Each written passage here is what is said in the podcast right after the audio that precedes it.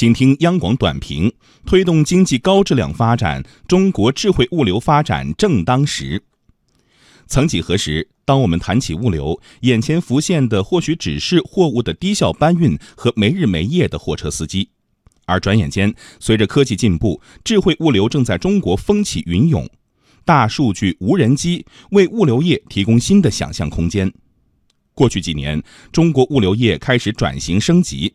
从二零一二年到二零一七年，我国社会物流总费用占 GDP 的比重实现五年降，提质增效成效显著，物流业成为推动经济高质量发展的关键抓手。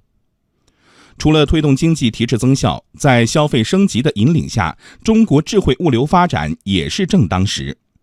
如今的客户不再满足于冷冰冰的物流配送。致力于更好地为人民美好生活服务的智慧物流迎来新的发展机遇。